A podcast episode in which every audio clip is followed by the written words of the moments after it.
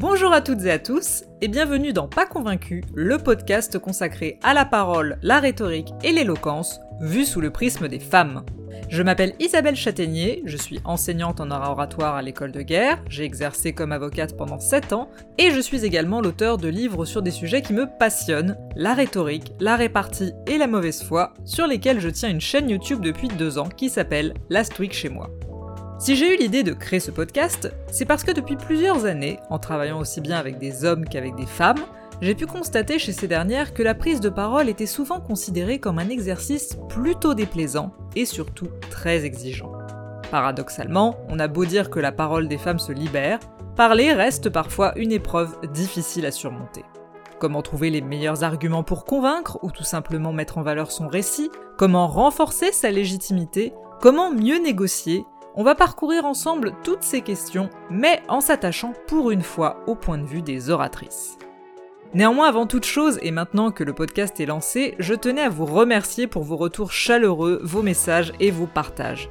Bien entendu, si ce sujet vous parle, n'hésitez pas à vous abonner, à mettre un nombre faramineux d'étoiles et à en parler autour de vous. Tout cela est vraiment primordial pour garantir à ce podcast succès et longévité. Bref, les quelques secondes réglementaires d'invitation au partage étant écoulées, place désormais au fond, aux arguments, à la parole. Pas convaincu, c'est parti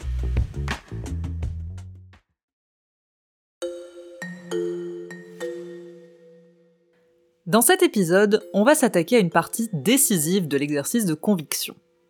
Évidemment, convaincre, c'est bien sûr apporter des faits, une démonstration, un raisonnement. Mais c'est aussi savoir jouer sur un levier essentiel pour toucher au but, le levier émotionnel.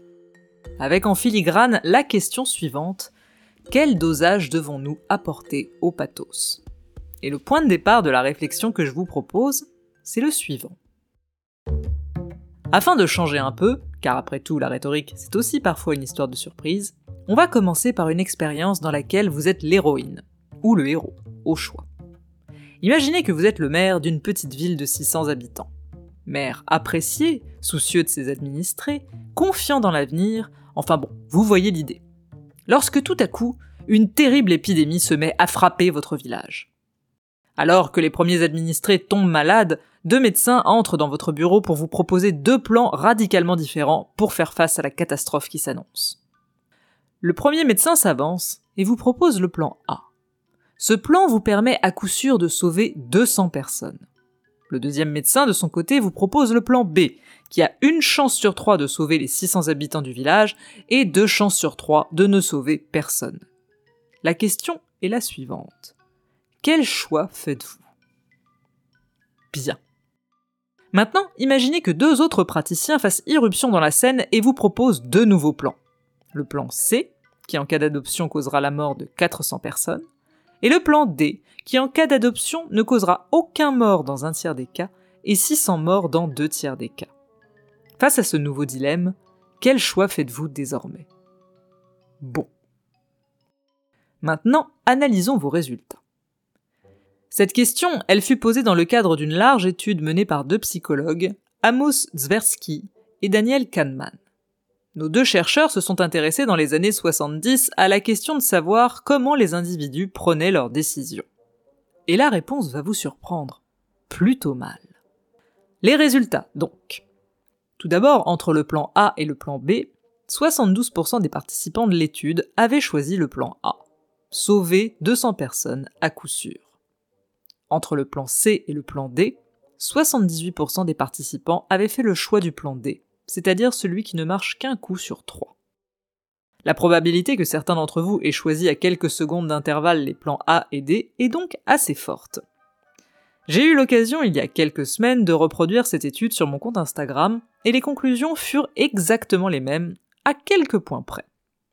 Sans doute que les esprits les plus affûtés aux mathématiques auront repéré quelque chose, car en termes de risque, les plans B et D sont totalement similaires.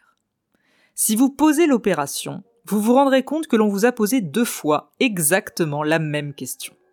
Simplement, les mots utilisés et la présentation employée sont radicalement différents et amènent à des conclusions contradictoires chez les participants pris dans le feu de l'action.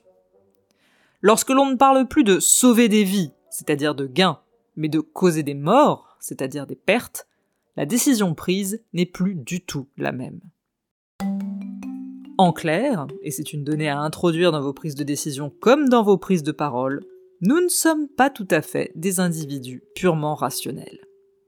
La théorie développée par Kahneman et Tversky, c'est la suivante. Notre cerveau fonctionne à deux vitesses. Bien sûr, nous avons un cerveau capable de raison, de poser calmement des opérations et de réfléchir à des problèmes complexes. Mais il faut aussi composer avec le cerveau rapide, celui qui est nécessaire à notre survie et qui utilise un système d'association d'idées pour produire un rapide croquis d'une situation donnée. Et celui-là est pollué aussi bien par des biais que par les émotions. Le biais émotionnel mis en lumière dans ce qu'on appelle la théorie des perspectives est le suivant. Nous aimons bien gagner, mais nous détestons surtout perdre. Notre aversion au risque, qui au passage toucherait davantage les femmes que les hommes, nous pousse à faire le choix de la sécurité. Alors, pourquoi je vous parle de ces travaux qui ont valu à nos deux professeurs le prix Nobel d'économie? À mon sens, cette étude constitue une démonstration éclatante du fait que les mots ont non seulement un sens, mais qu'ils ont surtout un pouvoir. Puisque nous pouvons être guidés, même de manière inconsciente, par une émotion comme la peur, nous devons savoir jouer sur ces leviers pour convaincre. Dans les épisodes précédents, j'ai eu l'occasion de parler des fameux trois leviers persuasifs définis par Aristote. L'éthos, le pathos et le logos, qui constituent le cœur de la rhétorique. Pour convaincre, un orateur, et bien sûr une oratrice, se doit d'apporter la preuve que ce qu'il soutient est vérifiable, démontrable et crédible. Mais si vous voulez toucher au but, vous devez aussi apprendre à jouer sur les passions et les émotions du public. Malgré tout, en France, le terme de pathos a mauvaise presse. Sans doute est-il enfermé dans son sens le plus commun, en clair, faire pleurer dans les chaumières. Pourtant, le pathos, c'est aussi savoir user de moyens bien plus subtils pour atteindre votre véritable objectif. Cet objectif, lorsque vous prenez la parole, c'est de convaincre, pas de faire un concours de démonstration et de rigidité académique. C'est de faire en sorte qu'un public qui pensait A au début de votre intervention pense B à l'issue de celle-ci. Alors, si vous avez la possibilité d'utiliser le raccourci de l'émotion pour faire basculer l'auditoire, faites-le sans sourciller.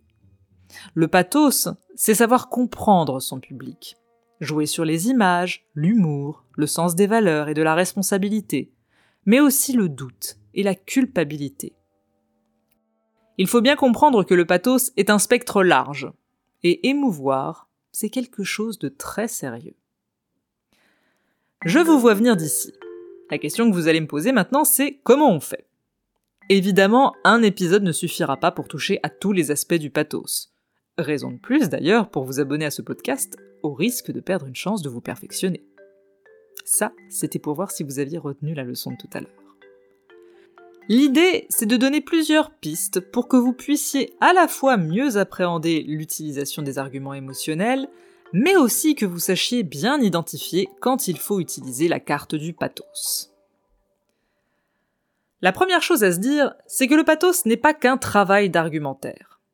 Comme on l'a vu dans l'étude précédente, le vocabulaire que l'on choisit et les formulations utilisées peuvent avoir un impact radical sur l'opinion d'un auditoire. Le premier travail à accomplir quand on veut jouer sur le pathos, c'est donc un travail de style et d'incarnation.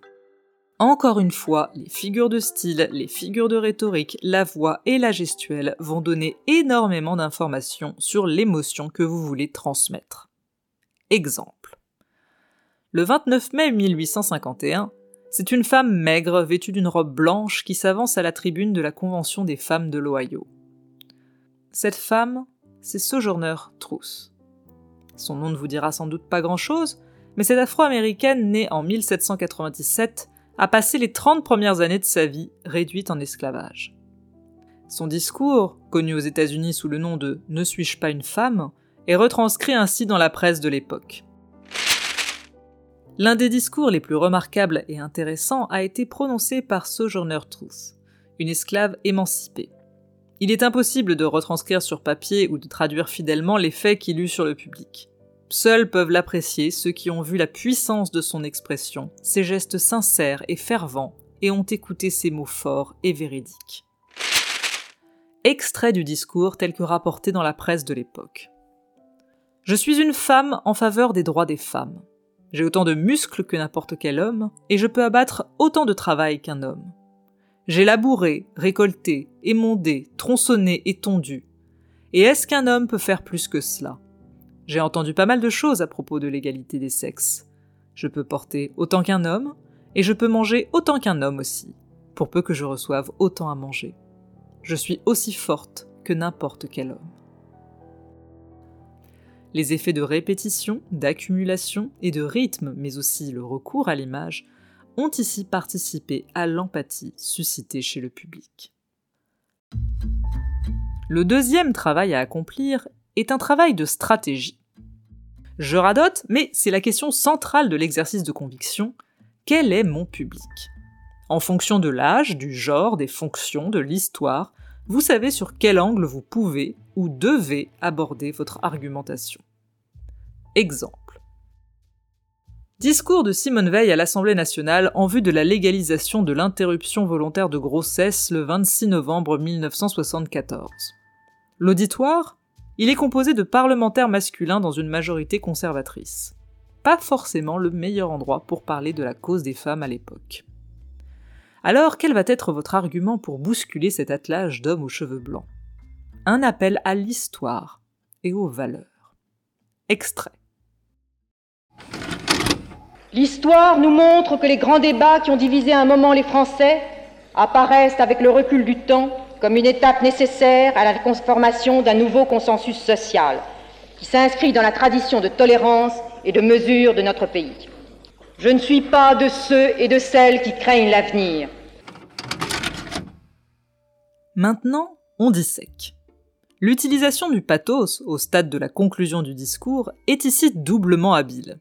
D'une part, elle valorise l'auditoire et met un enjeu sur leur prise de décision.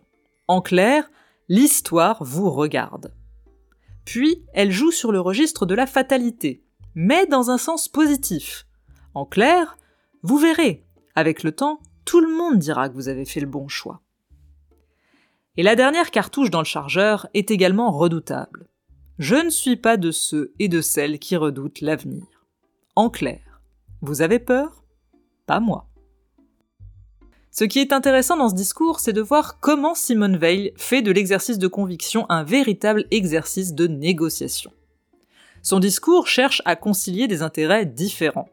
Aux femmes, le droit de disposer de leur corps, au système de santé la possibilité de mettre fin aux avortements clandestins, et aux parlementaires la possibilité de s'assurer une place dans les livres d'histoire. Pourquoi parler de négociation ici? Parce que pour vous aider à y voir plus clair, vous pouvez avoir recours à cette grille de lecture proposée par deux chercheurs de l'université d'Harvard qui ont beaucoup travaillé sur cette question, Robert Fisher et William Ury. Pour les deux auteurs, l'une des clés du succès d'une négociation consiste à bien cerner les intérêts profonds de vos partenaires.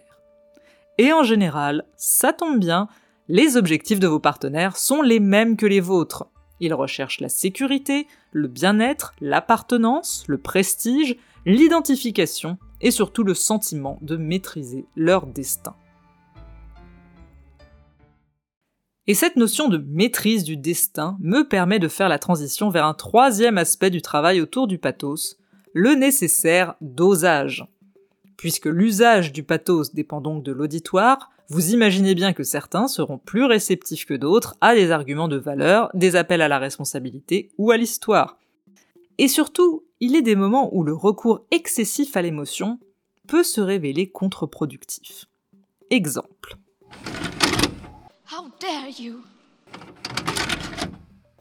Alors, l'idée n'est pas de parler spécifiquement du discours de Greta Thunberg, tenu le 24 septembre 2019, où l'activiste de 16 ans à l'époque a utilisé les questions rhétoriques pour jouer sur la culpabilité d'un auditoire de décideurs publics, mais bien de la question de l'efficacité des discours alarmistes sur le public.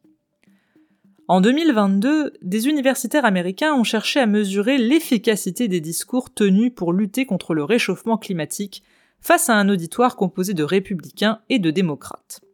Les deux groupes se voyaient présenter deux textes, un objectif, expliquant les circonstances du réchauffement, et un deuxième soutenu par des messages catastrophistes. La conclusion de l'étude fut sans appel. plus le discours était alarmiste et plus les républicains affichaient leur méfiance par rapport au message. Ce phénomène porte un nom. On l'appelle la réactance. En psychologie sociale, plus on tend à vous interdire quelque chose, ou à vous expliquer que vous n'avez pas d'autre choix que d'accepter une solution, plus vous allez avoir tendance à faire l'exact opposé. Un peu comme quand vos parents vous demandaient de ranger votre chambre quand vous étiez ado. Pourquoi cet élément est à prendre en considération au moment de préparer sa prise de parole? Parce que déjà, en matière de cause climatique, vous ne pouvez pas faire l'économie de tenter de convaincre le plus grand nombre, même ceux qui sont, de prime abord, insensibles à la cause. Par ailleurs, en la matière, les stéréotypes de genre ne sont jamais vraiment très loin. Nous l'avons vu à l'occasion du troisième épisode de ce podcast, l'auditoire, qu'il soit masculin ou féminin, affiche des réactions dures face à la colère. Les études ont notamment démontré que la colère des femmes, qui est parfois l'expression d'une émotion face à l'injustice, peut avoir des effets contre-productifs en renforçant un interlocuteur dans sa conviction de départ. À partir de là, c'est un jeu d'équilibriste auquel doit se livrer l'oratrice. Jouer sur les leviers émotionnels, en fonction du public visé, tout en excluant deux caractères qui risquent fortement de nuire à son ethos, la colère trop intense et la menace pure et dure.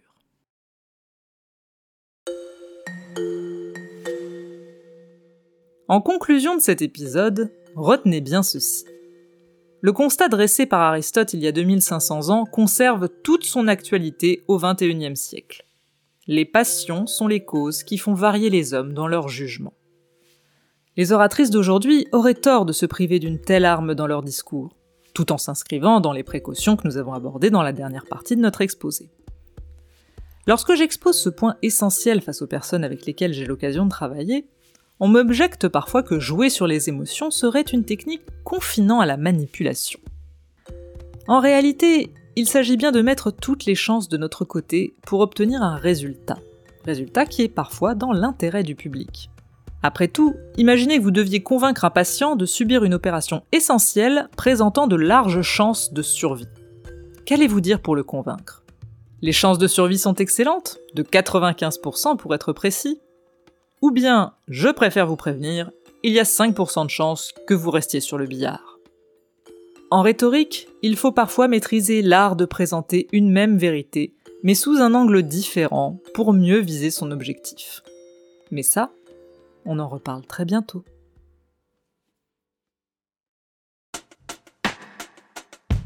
Si ce podcast vous intéresse, si vous avez envie de vous perfectionner dans les arts oratoires, n'hésitez pas, n'hésitez plus et abonnez-vous à ce contenu. N'hésitez pas à mettre toutes les étoiles possibles et imaginables, c'est extrêmement important pour la suite et pour le référencement. Et enfin, si la rhétorique, la parole, l'humour et la mauvaise foi vous intéressent, n'hésitez pas à vous abonner à ma chaîne YouTube associée au programme Last Week chez moi ou à me suivre sur Instagram. Pour rappel, je suis Isabelle Châtaignier. Et en attendant, on se dit à la semaine prochaine pour de nouvelles aventures oratoires. Et d'ici là, portez-vous bien.